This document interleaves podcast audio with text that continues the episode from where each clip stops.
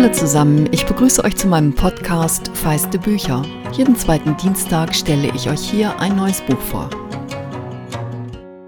Bei dem Buch, das ich euch heute vorstellen möchte, war ich beim Aufschlagen sehr nervös. Es steht nämlich auf der Longlist für den Deutschen Buchpreis 2022 und ich bin diesem Roman als Buchpatin zugelost worden. Es hat einen Titel, der mit Ausrufezeichen daherkommt. Dagegen die Elefanten. Ein knapper Ruf, auf den ich mir spontan so gar keinen Reim machen konnte. Denn wenn ihr euch das Bild zu dieser Episode anschaut, kann man es zwar mit etwas Fantasie sanft elefantig grau nennen, aber dazu sieht man die übereinander geschlagenen Beine eines Mannes, schwarze Hose, schwarze Socken, schwarze Schuhe, der in einem leer wirkenden Raum auf einem Stuhl sitzt. Aha. Aber ich mag Rätsel und Absurdes. Und zum Glück hatte Dagmar Leupold mich mit ihrem Helden Herrn Harald gleich ab der ersten Seite. Zum Glück deshalb, weil man als Patin ja sozusagen verpflichtet ist, das Patenbuch wohlwollend zu begleiten, was mir sehr leicht fällt, denn Dagmar Leupold ist eine echte Entdeckung für mich und ich bin in diesen schrägen Roman ein bisschen verliebt. Aber bevor ich euch mehr dazu erzähle, ein paar Sätze zum Buchpreis und der Patenschaft, die mir ganz unerwartet zugefallen ist. Ich vermute mal, dass ihr nicht alle bei Instagram seid und euch die Tradition des Buchpreisbloggens nicht unbedingt vertraut ist. Dieses Jahr haben 124 Verlage 202 Bücher für den Deutschen Buchpreis eingereicht. Die siebenköpfige Jury wird jedes Jahr neu berufen, hat sogar die Möglichkeit, Bücher nachzunominieren, sodass sie am Ende sogar 233 Titel geprüft hat.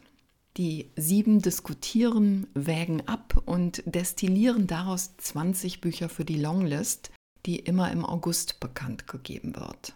Es sind dieses Mal 13 Romane von Frauen dabei, so viele wie noch nie, und mit Blutbuch von Kim de l'Horizon zum ersten Mal ein Buch einer non-binären Autorin.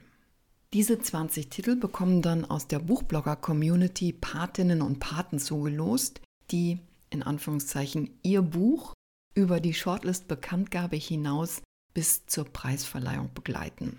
Ich weiß nicht, wie ich zu dieser Ehre gekommen bin, aber ich freue mich sehr, dass ich dabei bin. So, und jetzt aber endlich zu Dagmar Leupold und ihrem sprachverliebten Roman. Ich muss gestehen, dass ich bisher nichts von ihr gelesen hatte, obwohl die Romane Unter der Hand und Die Witwen es bereits 2013 und 2016 auf die Longlist geschafft hatten. In Dagegen die Elefanten geht es um einen Helden, bei dem ich mich kurz gefragt habe, wie Marcel Reich-Ranitzky wohl zu ihm gestanden hätte.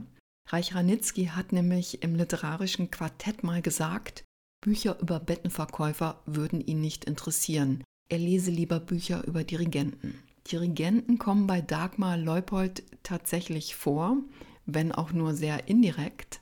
Aber Leupold hat mit ihrer Hauptfigur einen Menschen geschaffen, der ähnlich dem Bettenverkäufer eher wenig Aufmerksamkeit bekommt. Herr Harald arbeitet im Opernhaus an der Garderobe. Er ist ein Mann mit Prinzipien und ohne Freunde. Trinkgeld weist er grundsätzlich stolz mit dem Satz zurück, er trinke nicht und warum er keine Freunde hat, lässt sich im Lauf des Buchs ahnen. Gleich auf der ersten Seite erfahren wir, dass Herr Harald froh ist um seine, Zitat, weißen, vornehm fadenscheinigen Handschuhe, die er der Schuppenflechte wegen trägt. Er ist selbstgenügsam und hat sich, nicht unheiter, äußerlich still in einem Alltag eingerichtet, der von Ritualen strukturiert ist. Wobei Herr Harald darauf achtet, dass Abweichungen von diesen Ritualen möglich sind, denn ihm ist sehr wohl bewusst, dass sonst alles Tun Gefahr liefe, mechanisch zu werden. Wie wir ganz schnell merken, ist er nur äußerlich still und innerlich eigentlich ständig im Zwiegespräch mit sich selbst. Gedanken, die ihm wichtig sind, hält er in einem Notizbuch fest und jeden Monat erspürt er ein Wort, das es wert ist, für ihn zum Wort des Monats zu werden. Sein Alter ist nicht eindeutig, aber die Art, wie er sich hält und lebt, hat von meinem inneren Auge einen Mann in seinen 40ern entstehen lassen. In Momenten erleben wir Erinnerungen an das Zitat Harald-Kind, das er mal war, und ahnen, dass diese Kindheit keine schöne war.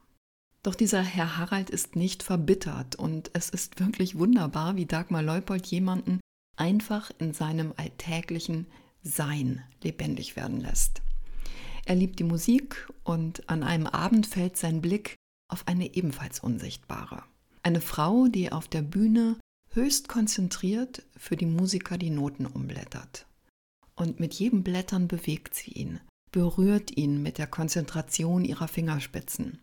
Herr Harald wird sie Johanna nennen und vermutet nach einigem Sinieren, dass sie vielleicht doch eher Marie heißt.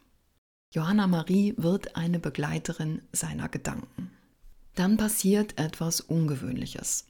Ein Mantel, eher von der abgetragenen Sorte, wird an der Garderobe nicht abgeholt.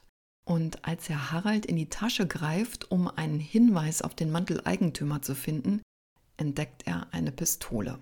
Ich lese euch diesmal eine kleine Passage vor, in der Herr Harald Johanna Marie sozusagen das zweite Mal begegnet. Er hat gedacht, er hätte sie in der Pause gesehen, stellt dann fest, das war sie nicht und sieht sie jetzt zurück auf die Bühne kommen.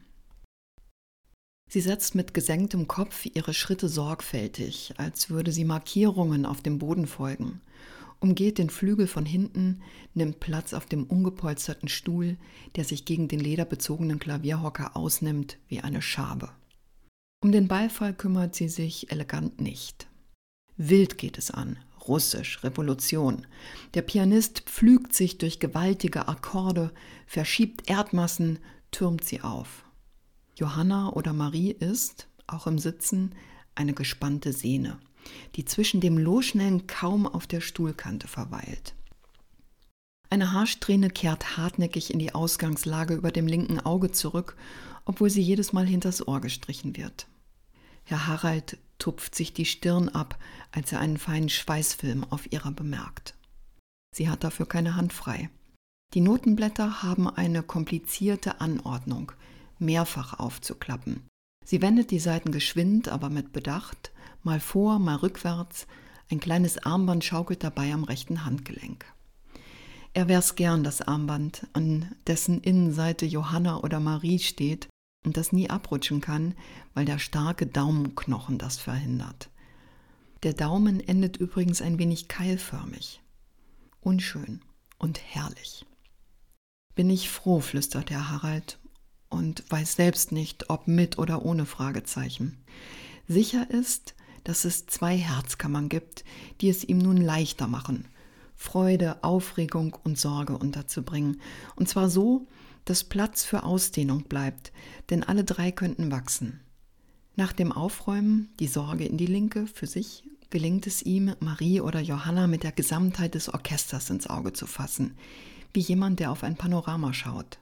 Ein schmales Persönchen sieht er sitzen und aufspringen, unter gewaltigen Wogen von Streichen, Zupfen, Blasen, Trillern, Flöten, Schlagen, Schmettern.